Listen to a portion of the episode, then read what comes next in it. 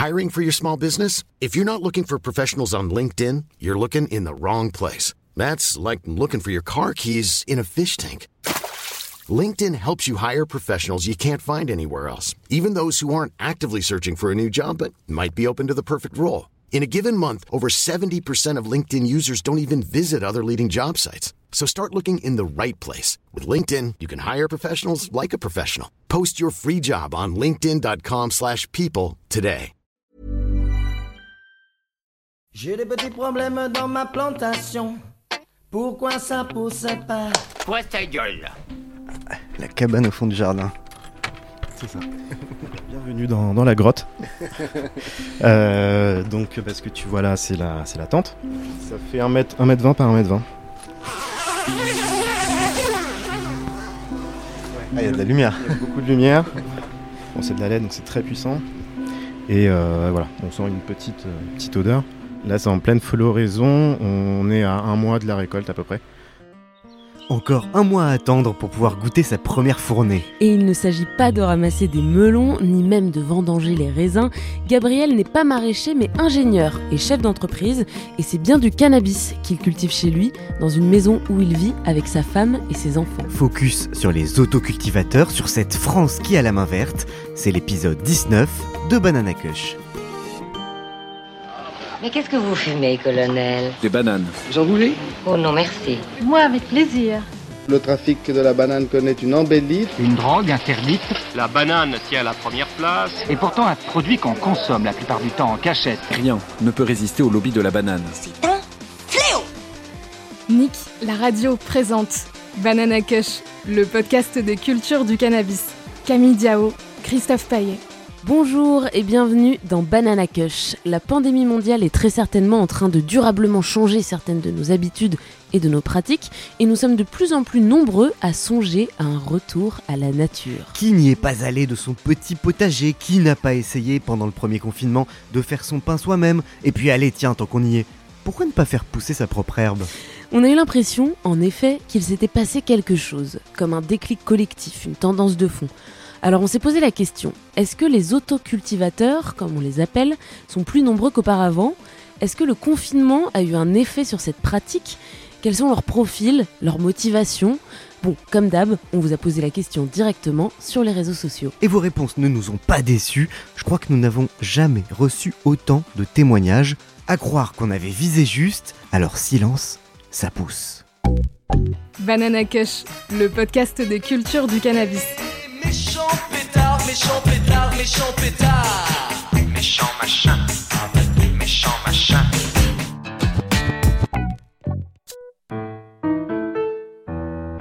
Hello Banana, c'est Mathieu à Mulhouse. Alors bonjour à tous, moi c'est Martin, j'ai 23 ans, j'habite en Pays de la Loire. Hello les copains de Banana Kush. Salut Banana Kush, euh, moi c'est Loïc, j'ai 32 ans. Salut, du coup c'est Pio, j'ai 29 ans, donc euh, je suis banquier dans la région euh, Auvergne, j'habite à la campagne. Bonjour l'équipe Banana Kush, bonjour Camille, bonjour Christophe, donc euh, je m'appelle Cécile et je suis consultante en informatique.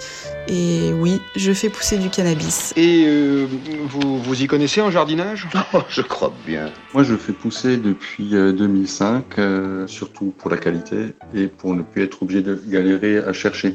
Euh, que ce soit en termes de qualité de produit, d'approvisionnement, de risques liés au contrôle poli policier, en fait, euh, l'autoculture vient offrir une certaine sérénité vis-à-vis -vis de ces problématiques. Donc forcément, au bout d'un moment, tu te demandes pourquoi pourquoi tout simplement continuer d'alimenter le marché noir et ne pas procéder à ta propre euh, auto-débrouille, j'ai envie de dire Bah ça fait un peu plus de 5 ans maintenant que je cultive la banane. J'ai commencé bon, parce que bah, tout simplement ras-le-bol d'aller voir les petits dealers. Et puis ça coûtait cher surtout, surtout à l'époque que j'étais dans une région assez chère de France. Les avantages sont pour moi d'abord économiques, puis écologiques, c'est hyper local par rapport à l'UH. Bienvenue dans le monde végétal. Jardiland. Et enfin, donc pour arrêter d'avoir à donner de l'argent aux dealers qui sont souvent mineurs et qui vendent des trucs qu'on devrait même pas trouver sur le marché. Euh, quelque chose qui me semble relativement important quand tu es un fumeur de, de longues années comme je le suis, c'est connaître également un petit peu l'origine de ton produit, consommer quelque chose de sain. Les fruits et légumes frais. Tu crées, tu croques, tu craques. Quand on consomme quelque chose qu'on a fait nous-mêmes, c'est encore mieux. Je trouve que ça a une autre saveur, voilà. La communion intime avec la nature, l'extase des sens, un sentiment grisant de liberté. L'osmose, quoi. Ah, la saveur du fait maison. Économiser en période de crise, éviter le marché noir et savoir ce que l'on consomme. Voilà autant de bonnes raisons qui poussent de plus en plus de Français à cultiver leur propre cannabis. Encore faut-il avoir le temps de s'en occuper. Eh bien, ça tombe bien, le gouvernement avait prévu le confinement pour ça. Une aubaine pour certains qui ont saisi l'occasion pour enfiler les gants et faire un tour à Jardiland. Dès le premier confinement, comme ça a été un peu annoncé un peu du jour au lendemain, euh, moi je rentrais de week-end avec des amis et du coup j'ai pas eu le temps de pécho. Alors, ça m'a un peu stressé. Je me suis dit il y aura personne dans, le, dans les rues. Si je vais au quartier, ça va se voir. Et puis en fait, euh, je trouvais qu'il faisait vachement beau et je me disais mais punaise quand même, je pourrais essayer de d'en faire pousser dans le jardin. Alors j'avais déjà commencé à, à acheter quelques quelques bacs, quelques pots. Je m'étais toujours dit euh, qu'un jour j'essaierais. Et donc en fait là, il y a eu l'occasion. C'était vraiment le projet de ce confinement. Il a, ça a donné une autre saveur en fait à ce confinement. Une graine, il me faut une graine. J'y pensais déjà depuis quelques temps, mais c'est vrai que je me suis vraiment décidée à le faire pendant le confinement. Le fait de savoir qu'on allait rester enfermé chez nous, euh, que personne n'allait pouvoir rentrer, euh, etc. Euh, du coup, je me suis lancée et j'ai pu arrêter. Je ferai en sorte que vous puissiez consacrer tout votre temps au jardinage. Donc en fait, j'avais fait une première tentative d'autoculture il y a quelques années, sans vraiment avoir de succès. Euh, dans le contexte euh, du confinement, j'ai voulu retenter l'expérience parce que j'avais du temps, euh, retenter l'expérience chez moi. Et, et, je me disais aussi, si tout le monde se met à cultiver du basilic chez eux, pourquoi pas du cannabis? On a tous du temps, on va rester un petit bout de temps enfermé, donc il serait peut-être temps de s'y mettre.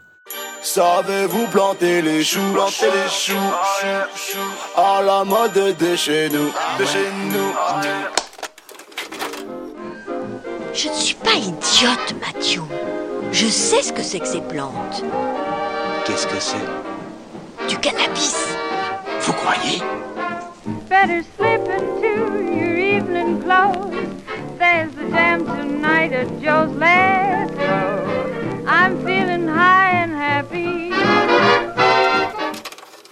Mais alors, les Français ont-ils vraiment planté autant de weed que de basilic?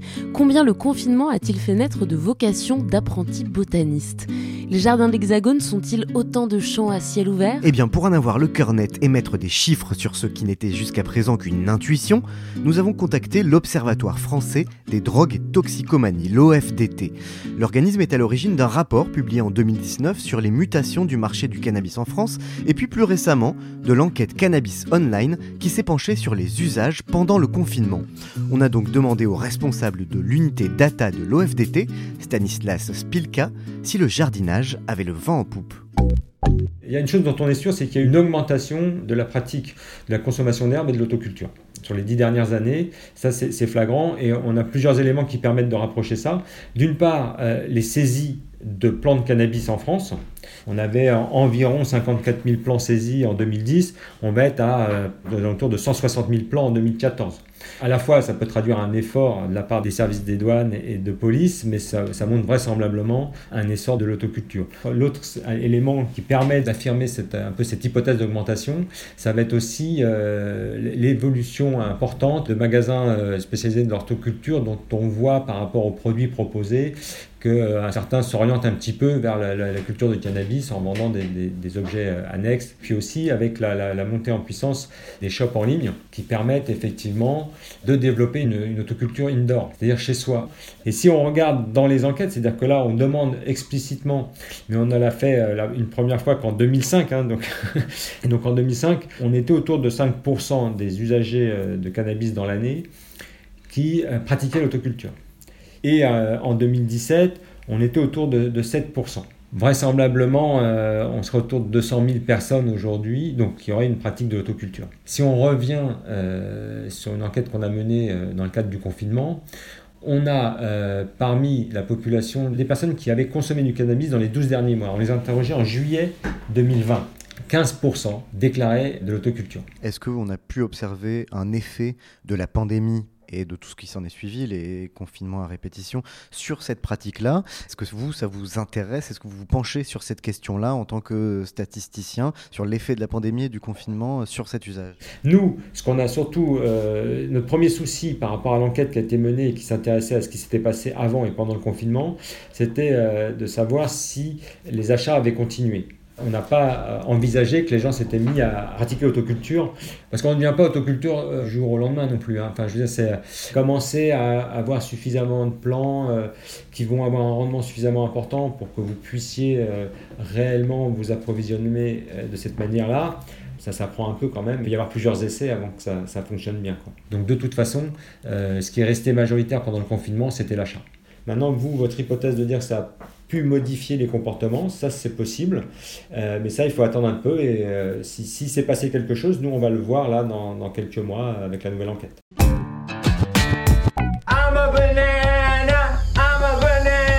Tiens Jamy, goûte-moi cette petite banane, tu m'en donneras des nouvelles. Afin de mettre notre hypothèse à l'épreuve du réel, il ne nous restait qu'une solution, se retrousser les manches, aller sur le terrain à la rencontre du néo-cultivateur. Et c'est donc ce que tu as fait, Christophe. Tu as enfilé tes bottes en caoutchouc, ta combi de paysagiste et tu as pris le métro pour partir en reportage, la fleur au fusil et l'arrosoir à la main.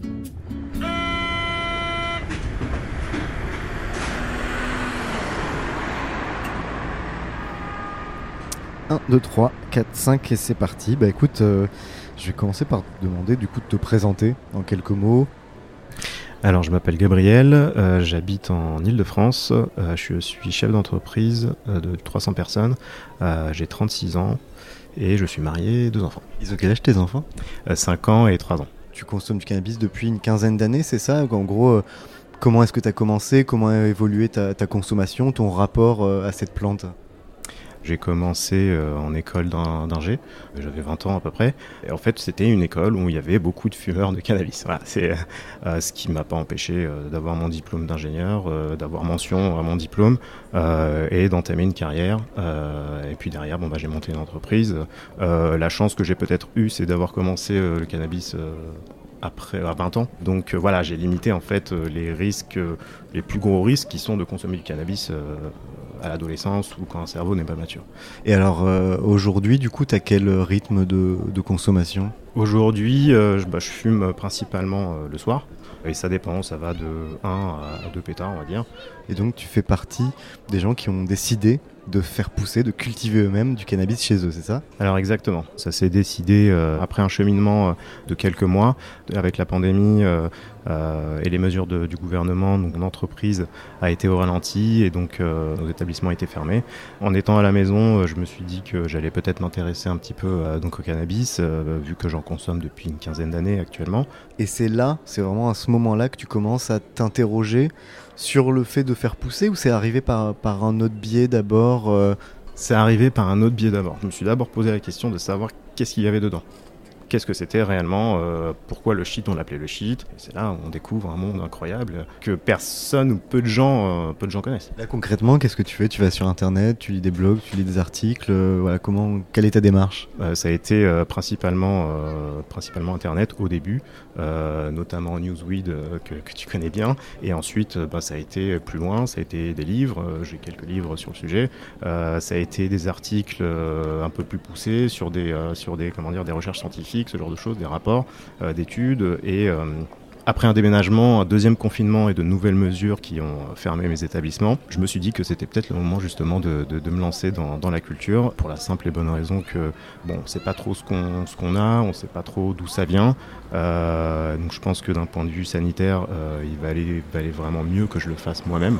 Et donc, donc voilà, je me suis lancé, je me suis lancé depuis quelques mois, depuis mi-octobre à peu près. Et euh, donc les plantes sont en floraison actuellement. Tu connaissais quelque chose un peu avant en botanique?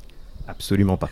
Rien du tout. Euh, ce qui, ce qui m'a incité, c'est aussi euh, un ami qui, lui, fait, fait, pousser chez lui depuis, depuis quelques temps pour sa consommation personnelle. Et, et, en fait, en discutant avec lui, je me suis dit que en fait, c'était vraiment accessible. Moyennant un petit investissement et, euh, du temps, euh, bah, ça pouvait vraiment le faire. Donc on a acheté ensemble des graines euh, de, de, breeders, donc c'est les gens qui font les, croisements aux États-Unis, d'entreprises connues aux États-Unis. Et c'est comme ça que je me suis dit, bon, bah, bah c'est parti, je, vais, je vais me lancer. Tu nous montres ta petite installation? Plaisir. La cabane au fond du jardin. C'est ça. Bienvenue dans, dans la grotte. Euh, donc, parce que tu vois là, c'est la, c'est la tente. Ça fait 1 mètre, 1 mètre 20 par 1 mètre 20. Ah, il y a de la lumière. Il y a beaucoup de lumière. Bon, c'est de la LED, donc c'est très puissant. Et euh, voilà, on sent une petite, euh, petite odeur. Euh, donc parce que voilà, hein, je sais pas si tu vois ici, mais là on voit des petits, des petits points blancs. C'est ce qu'on appelle les trichomes. Et dans les trichomes, il y a tous les éléments qui nous intéressent, c'est-à-dire les cannabinoïdes, les terpènes et les flavonoïdes. Donc là, euh, ta culture est en pleine floraison, c'est ça? Là, c'est en pleine floraison. On est à un mois de la récolte à peu près. Il y a combien de pieds là? Là, il y a 8 pieds. Trop Santo, euh, une euh, orange push pop croisée avec de la wedding cake euh, et trois blueberry octane. En tout cas, c'est une, c'est une sacrée installation, c'est assez impressionnant. Voilà, ça c'est la, la, la- comment dire la LED, euh, donc euh, d'optique LED, euh, avec donc le filtre à charbon, le- le- l'extracteur, la gaine d'extraction qui extrait l'air ici, et après les petits ventilateurs pour aérer un petit peu toute la canopée. J'ai ajouté un humidificateur et un déshumidificateur pour pouvoir gérer l'environnement au poil. et un petit chauffage qui s'allume uniquement quand, quand il détecte que le- ta température est trop basse. Donc là, il y a, y a, bah, tu vois, dans la petite boîte, là, il y a, y a un petit mélange euh, que je vais euh, mettre tout à l'heure dans l'eau. Euh, et en fait, c'est un thé de compost que je prépare. Euh, un thé de compost oxygéné, c'est l'engrais naturel que j'utilise pour mes plantes.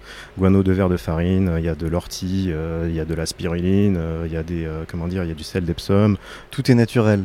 Là, c'est 100% bio. J'ai fait le choix d'aller euh, là-dedans et de ne pas utiliser de, de, de minéral parce que euh, bah, l'idée de, de faire pousser, c'est justement de maîtriser ce qu'on consomme.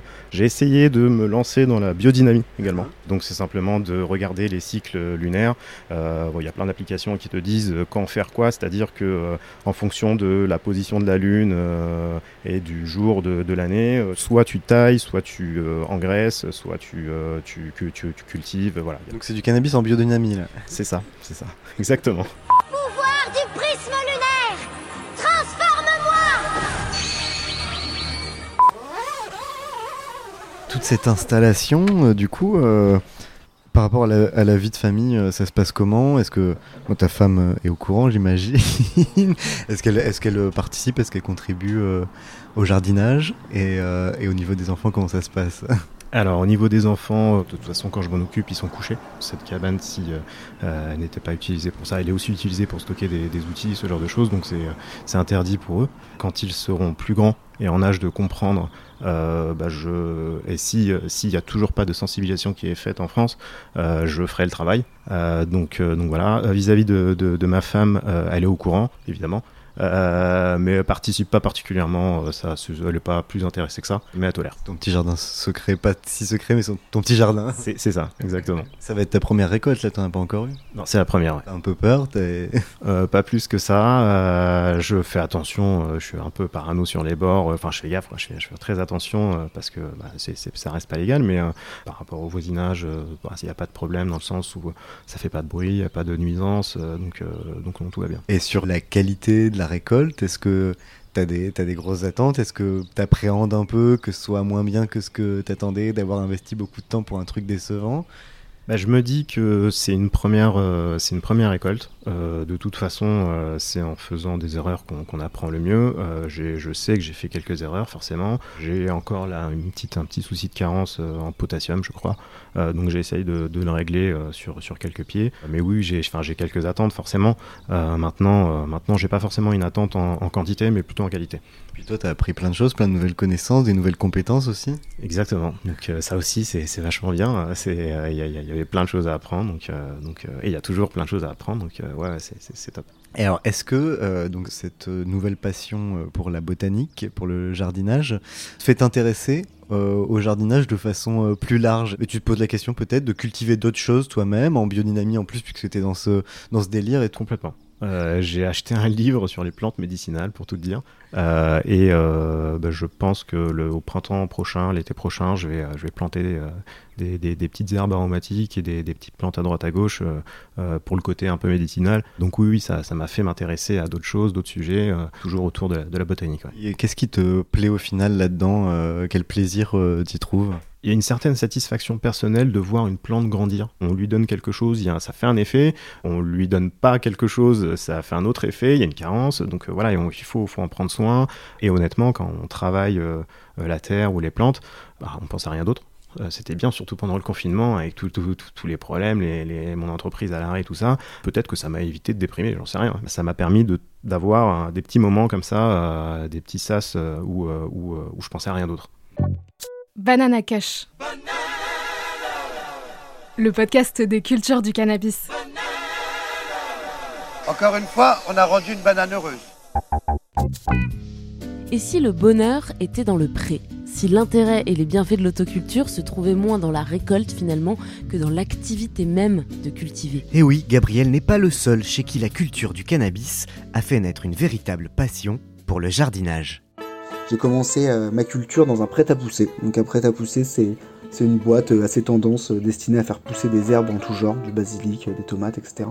J'ai fait pousser ça sans matériel adapté et sans engrais, donc il ressemble plus à un bonsaï qu'au plan qu'on peut voir dans Pineapple Express. Moi, ce qui me motive principalement, c'est autoproduire ta banane, la passion du bananier et du jardinage. Et après, euh, c'est pas parce qu'on décide de faire pousser que ça marche forcément du premier coup. Euh, et comme je veux pas rester sur un échec, ben j'essaye d'apprendre de mes erreurs et du coup j'essaye de recommencer sans les refaire. C'est en se plantant euh, qu'on devient cultivé. enfin moi, après la deuxième culture, vraiment, je me suis dit, ok, Rémi, il va falloir que tu te poses, pousse un peu plus, rentre un peu plus dans le vif du sujet. bah, lis le blog entier et ça va te prendre du temps, mais fais les choses correctement parce que bah parce qu'une plante ça tombe malade, etc. Et il faut vraiment faire les choses, euh, les choses proprement si tu veux, si tu veux pas, pas fumer de la merde ou si tu veux avoir des rendements, des rendements corrects. La nature a besoin de temps. Il faut des mois et des années pour que d'une petite graine. J'ai passé des heures et des heures en fait sur les blogs, sur les sites internet et puis à discuter avec d'autres, d'autres amis. Euh, euh, qui, qui s'y connaissaient un peu plus, euh, des vrais passionnés de, de, botanique à la fois et de cannabis. Euh, donc du coup, c'était vraiment une vraie partie de plaisir en fait. J'ai vraiment pris goût finalement, mais vraiment parce qu'il y, y, a un vrai côté jardinage en fait, tout simple. Là, c'était vraiment l'aspect plante, s'occuper de ces plantes, aller les arroser, les, les, surveiller. Et puis en plus, c'est une plante qui réagit, enfin, qui est, que je trouve assez expressive.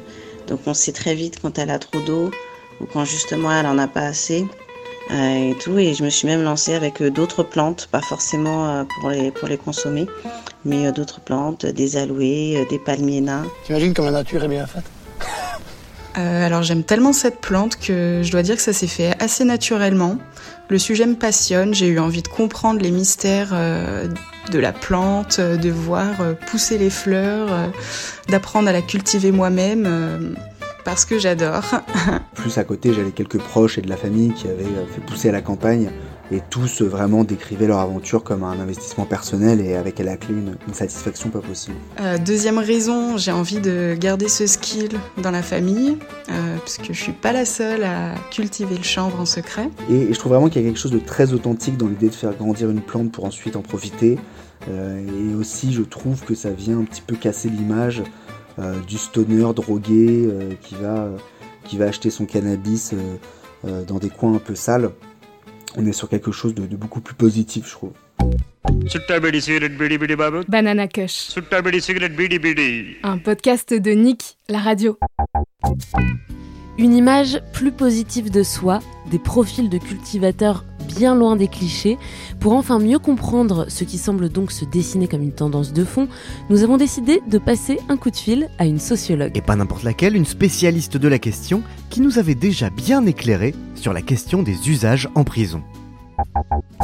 Bonjour Marie-Geoffrey Roustide. Bonjour. Et merci d'avoir à nouveau accepté euh, cette invitation dans Banana Cush. Vous êtes sociologue, vous coordonnez notamment le programme Drogue, Sciences sociales et société à l'UHESS. Et vous avez récemment lancé sur les réseaux sociaux un appel à participer à une grande enquête internationale World Wide Weed sur les pratiques d'autoculture. Alors pour commencer, est-ce que vous pouvez nous dire un petit mot de cette enquête?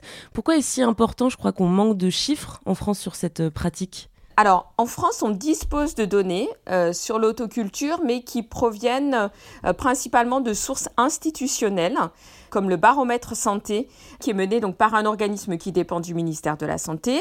On a également quelques données qui sont produites par l'Observatoire français des drogues et des toxicomanies, qui est un organisme scientifique euh, tout à fait sérieux, comme Santé publique France.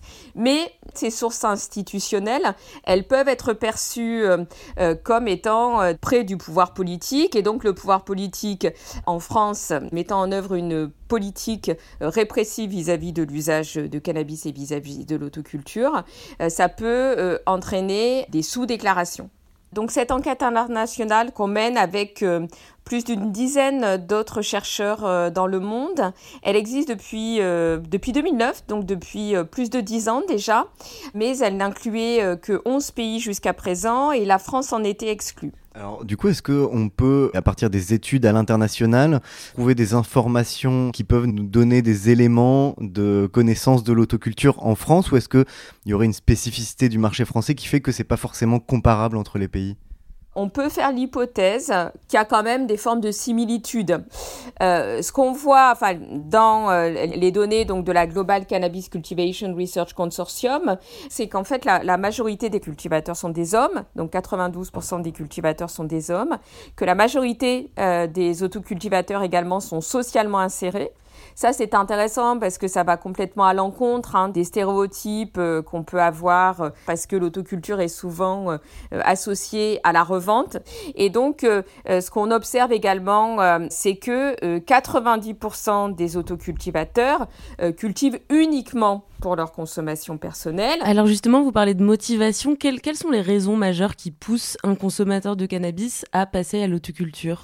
Alors sur cette question des motivations, donc il y a deux chercheurs, donc qui sont Tom de Kort, donc un chercheur belge, euh, et Gary Potter, qui est un chercheur euh, anglais, qui ont mis en évidence que les autocultivateurs euh, choisissaient l'autoproduction à la fois pour des raisons écologiques, mais également pour des raisons idéologiques. Donc euh, ces raisons, elles sont variées, mais elles renvoient souvent euh, à la volonté euh, d'un retour à la nature, d'une volonté d'avoir une production bio, et également à des motivations plus idéologiques, on, va dire, qui sont une forme d'affirmation de, l'opposition à la criminalisation de l'usage de drogue en France. Vous disiez tout à l'heure que cette pratique était très majoritairement masculine. C'est vrai que c'est quelque chose qu'on a aussi constaté dans les témoignages qu'on a pu euh, recueillir. Comment vous expliquez cette tendance? Ça peut s'expliquer de manière très simple. La première raison, c'est qu'en fait, euh, on a euh, beaucoup plus de consommateurs de cannabis euh, en France et d'ailleurs dans les autres pays d'Europe et au niveau international qui sont des hommes. Moins, on a moins de femmes qui consomment du cannabis que les hommes.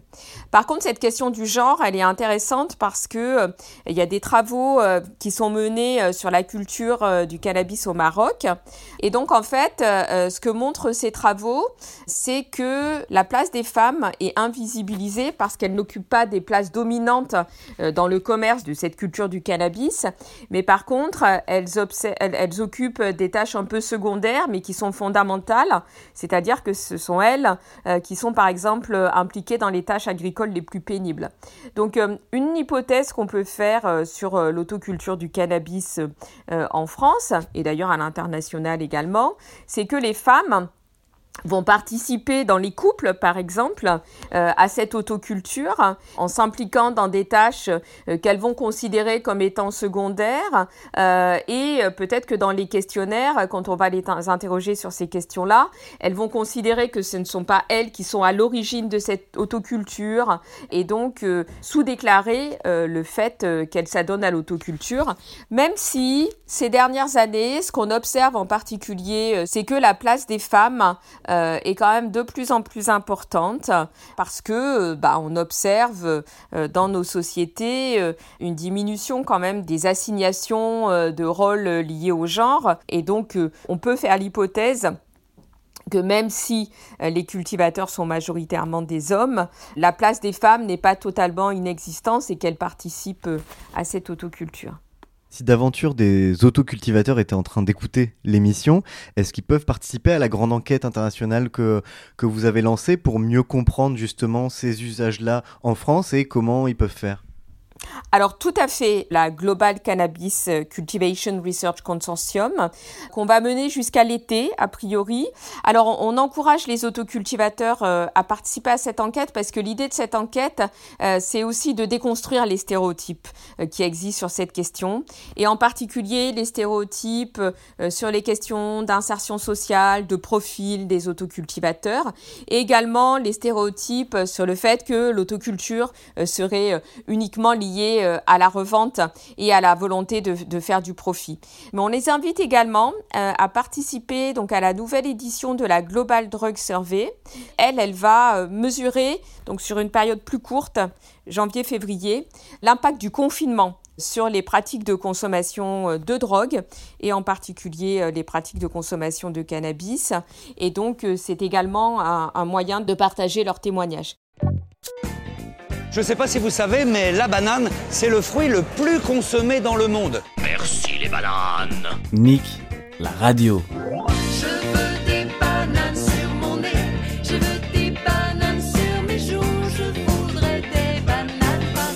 Et si vous souhaitez répondre à ces deux grandes enquêtes partager votre expérience, eh bien suivez de près les réseaux sociaux de Banana Cush. On postera bientôt les liens pour vous permettre de participer. Bon, il y a une chose dont on n'a pas encore parlé, Camille. Bah quoi donc? Les inconvénients nombreux de l'autoculture, à commencer par le premier, et il est peut-être temps de le rappeler, c'est parfaitement illégal.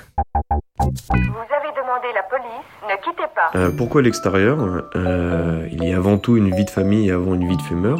Euh, du coup, Jouons la carte de la discrétion. Vous avez demandé la police, ne quittez pas. Bah, C'était la deuxième ou troisième session où je lançais euh, bah, une culture de banane, hein, ma foi.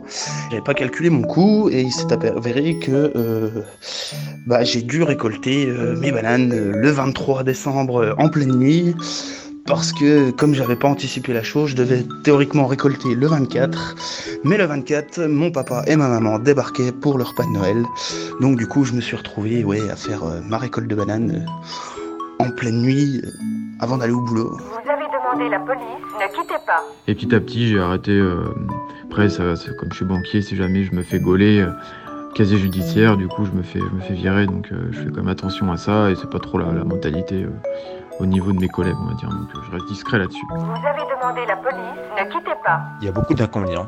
D'abord la parlo, c'est une charge mentale constante, peur d'une perquise. Vous avez demandé la police, ne quittez pas. Et j'ai un de mes voisins, en fait, la passerelle de sa maison donne sur mon jardin. Coucou Donc le jardin où je mets mes pieds et c'était un, un, dimanche. J'étais avec ma, ma, femme et ma fille, on était dans le salon en train, en train de discuter, de s'amuser. Et et en fait, ma, ma femme, elle louis très fine et me dit euh, Doudou, euh, j'ai entendu, euh, j'ai entendu gendarmerie. Du coup, j'essaie de monter à l'étage, de pister par la fenêtre, et effectivement, sur cette passerelle, je vois trois gendarmes. trois gendarmes qui sont en train de discuter avec mon voisin. Je suis pas une balance. Bah si, un peu quand même. Et là, tu commences à baliser, tu commences à devenir un peu parano, forcément. Et tu mates, et en fait, sur le, la passerelle, t'as un gendarme qui, qui est posé, décroché de ses deux collègues, et qui regarde quoi? Mon jardin, tu vois. Et là, je me dis, putain, mais comment je fais? S'il piste mes, euh, mes pieds, mais je suis dans la merde, je suis dans la merde, j'ai cinq pieds, une femme, une fille, c'est chaud, c'est grave chaud. Qu'est-ce qu'il dirait ton Montaigne hein? Je te dis, Montaigne, il dirait, qu'on est dans la merde. Je me dis, mais les, les pieds, ils ont grandi je vais les bouger, il va y avoir de l'odeur. Le gendarme qui est sur la passerelle en train de pister mon jardin, il va avoir un pot, bouger tout seul, se déplacer. Enfin, je commence à me faire 20 millions de films. Et en fait, là, je sais pas, réflexe de survie dans ma tête, je vrille. En gros, je me déshabille, je me fous en caleçon. je fais le tour de ma maison et je me dis en fait, fais-toi le moins discret possible, fais du bruit, comme ça tu t'attires l'attention. Mais en fait, là, je fais tomber un arrosoir par terre et je commence à râler à dire oh putain chier et tout. Et je dis euh, bonjour messieurs. On appelle ça une diversion. Et en fait les trois voient un mec en calbute avec un arrosoir dans la main. Tout va bien. Oh là là. Alors j'ai eu chaud ça va aller? Je crois oui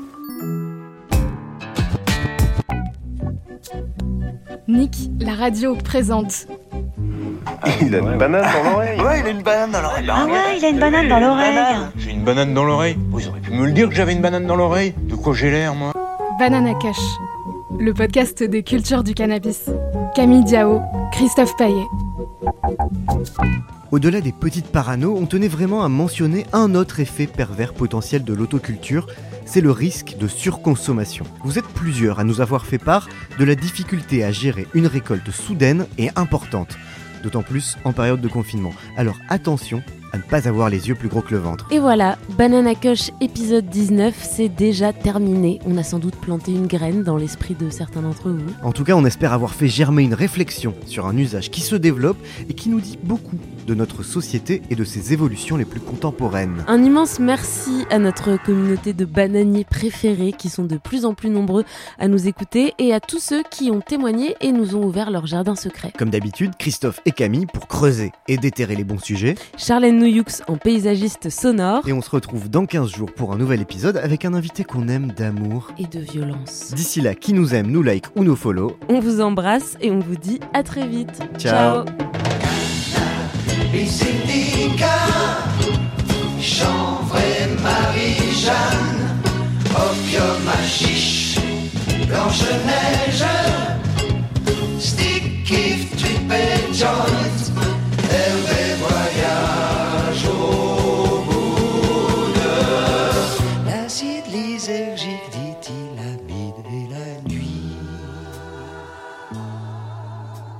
Christophe, Mhm. elle est bio notre banane de fin. Euh, bof bof là. hein. Tu crois qu'il fait pousser notre prochain invité Bah je sais pas, faudrait lui demander. Bon, en même temps, il a fait un album sur les tâches domestiques, alors il pourrait en faire euh, de même sur le jardinage, non? Ah ouais j'avoue, My God is Green.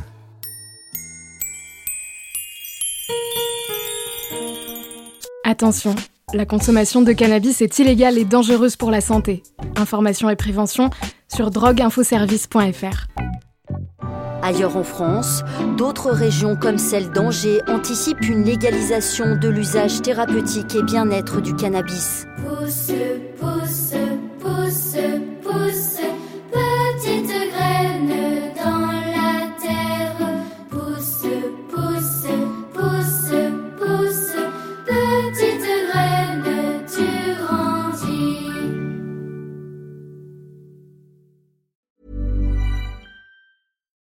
When you make decisions for your company, you look for the no brainers. And if you have a lot of mailing to do, stamps.com is the ultimate no brainer. It streamlines your processes to make your business more efficient, which makes you less busy.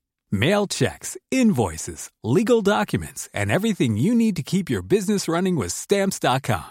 Seamlessly connect with every major marketplace and shopping cart. Schedule package pickups and see your cheapest and fastest shipping options from different carriers with rates up to 89% off USPS and UPS rates. And with the stamps.com mobile app, you can take care of mailing and shipping wherever you are. Make the same no-brainer decision as over 1 million other businesses with stamps.com. Sign up with code program for a 4-week trial plus free postage and a free digital scale. No long-term commitments or contracts.